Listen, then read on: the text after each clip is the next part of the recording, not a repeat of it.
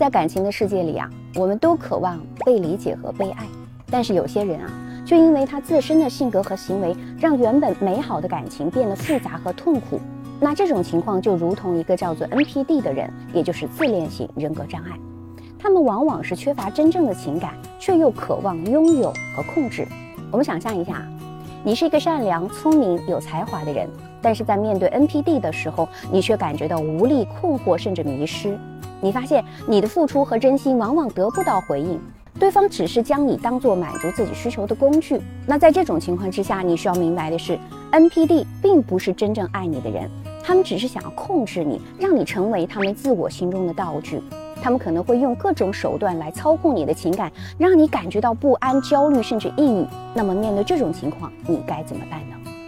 首先，你需要认清现实，不要被 NPD 的花言巧语所迷惑了。要看到他们背，要看到他们背后的真实面目。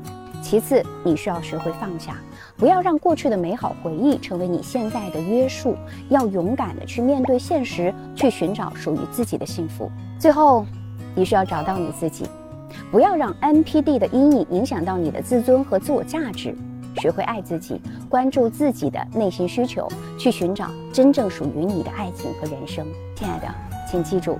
面对感情当中的挑战和困扰，我们需要有勇气、智慧和耐心去面对和解决。也只有这样，我们才能够找到属于自己的幸福和真爱。